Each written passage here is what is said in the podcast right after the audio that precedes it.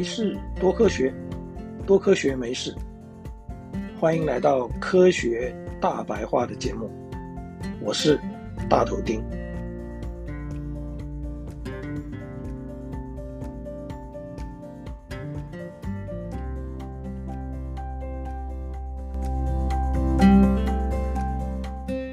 不粘锅可以说是现代厨房里的神器，有了它。原来会煎得皮开肉绽的鱼，或者是老是煎得不好看的荷包蛋，现在都可以漂漂亮亮的上桌了。不粘锅的特性，来自于炒菜锅金属外层的表面上涂了一种叫做铁氟龙的化学材料的缘故。铁氟龙平滑细腻的材料特性。几乎所有的食材都不会粘连在上面。其实，铁氟龙的特性还不只有这样，它抗酸也抗碱，也几乎不会被任何溶剂所分解，有极优良的不导电性，可以说是材料界的金钟罩铁不衫。这一集的节目，我们就来多了解一下铁氟龙这种材料。还有在使用不粘锅上要注意的地方。西元一九三六年，年轻的美国科学家普伦基特刚从俄亥俄州州立大学毕业，进入杜邦公司服务，研究新型的冷冻剂。普伦基特以他的化学知识判断，四氟乙烯这种化合物有可能是。不错的选择。四氟乙烯是一种气体，通常是保存在钢瓶里使用。有一天，普伦基特旋开钢瓶的阀门，却发现没有东西跑出来。他一开始认为是阀门泄漏，里面的四氟乙烯全泄漏光了。但奇怪的是，钢瓶的重量却并没有减少。普伦基特跟助手设法锯开钢瓶，结果发现瓶子里居然有光滑的白色粉末。这种啊，显然由四氟乙烯自己跟自己反应得到的化学物质，不会燃烧，能耐酸碱腐蚀，不会长霉菌跟细菌，而且非常的光滑。杜邦公司就将它命名为铁氟龙。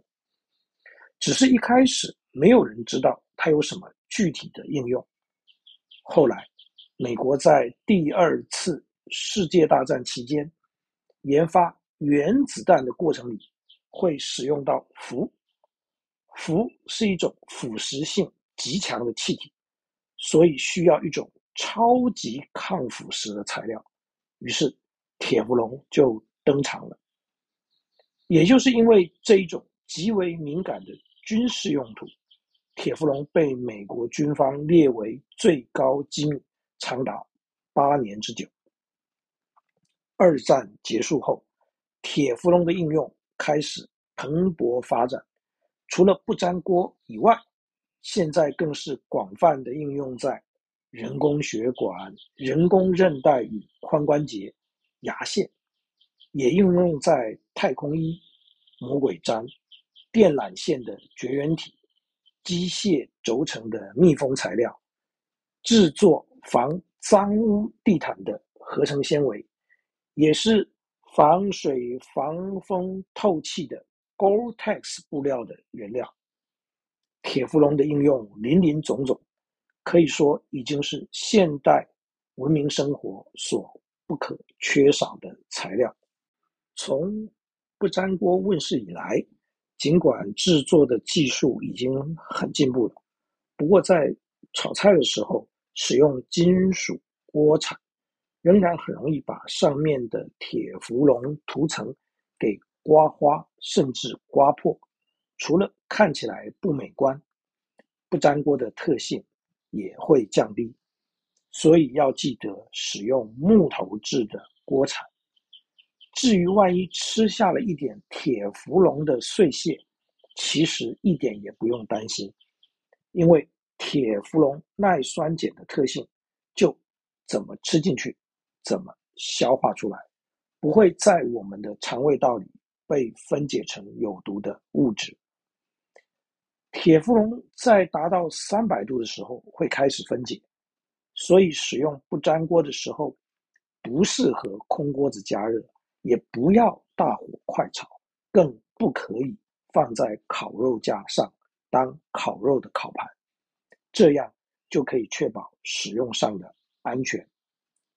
在二零一三年以前，生产铁氟龙的过程里，会使用一种英文简称为 PFOA 的化学物质，因为 PFOA 被国际癌症研究机构认定为二 B 类致癌物，而引发了不粘锅会致癌的疑虑。在这里，我们要先了解什么是二 B 类致癌物。所谓二 B 类致癌物，是指在动物实验中发现的致癌证据还不充足，对人体的致癌性的证据更是有限的物质。归在这一类的还有泡菜、咖啡，甚至是手机。所以从 PFOA 导致癌症这件事情来说，实在不用太过担心。此外，在二零零八年的一篇论文也指出，虽然在制造铁氟龙的过程里会使用到 PFOA，但消费者在使用不粘锅的锅具时，会接触到 PFOA 的量，几乎可以说是不存在的。更何况，在二零一五年以后，因为供应 PFOA 的厂商也已经不再生产这一种化学物质了，所以目前市面上包括不粘锅在内的铁氟龙产品，自然也不会含有 PFOA 了。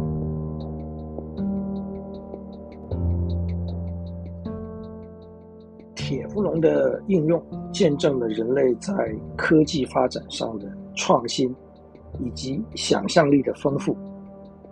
普伦基特应该也会惊讶于自己当年的意外发现吧。亲爱的朋友。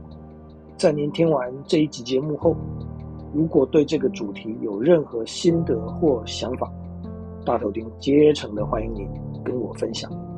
也希望您能对这个节目给予鼓励，或是提出批评与指教。没事多科学，多科学没事。我们下一集见，拜拜。